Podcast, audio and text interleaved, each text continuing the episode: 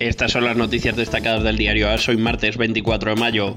Mbappé ofreció una rueda de prensa un día después de lanzar un comunicado en Twitter explicando los motivos por los que había decidido aceptar la oferta de renovación del PSG.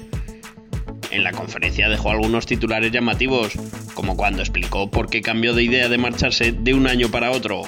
Todo el mundo sabe que quise salir en verano y era la mejor decisión posible en ese momento, los años cambian, el contexto es diferente ahora. Ahora conozco lo que puedo aportar a mi país, el país en el que sueño jugar, aseguró. También dijo que tenía la decisión tomada desde una semana antes de hacerla pública, pero que decidió reservarla a petición de su club.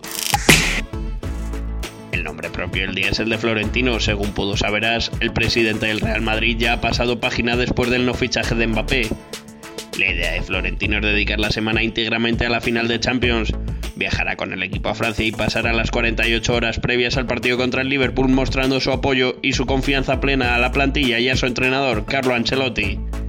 El mensaje que quiere mandar es que lo peor ya ha pasado y que lo único que debe estar en la cabeza del madridismo, del equipo y del staff técnico es conquistar la decimocuarta Champions.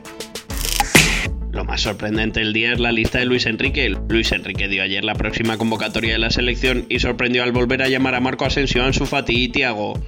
Sobre el extremo balear del Real Madrid le pidieron explicaciones en rueda de prensa y las dio. Es cierto que ahora mismo en su equipo no está actuando demasiado. Yo siempre digo que para mí es muy importante lo que veo en los clubes, pero es más importante lo que ya hacen cuando vienen aquí con nosotros. Llevaba mucho sin venir, quizá hasta el sorprendido pueda ser él, pero si repaso su nivel, lo que yo espero de él y lo que ha hecho con nosotros en la selección es interesante. Además, para no engañarnos, había bajas en su posición. En cuanto a la cita deportiva que no hay que perderse, Valencia-Basconia.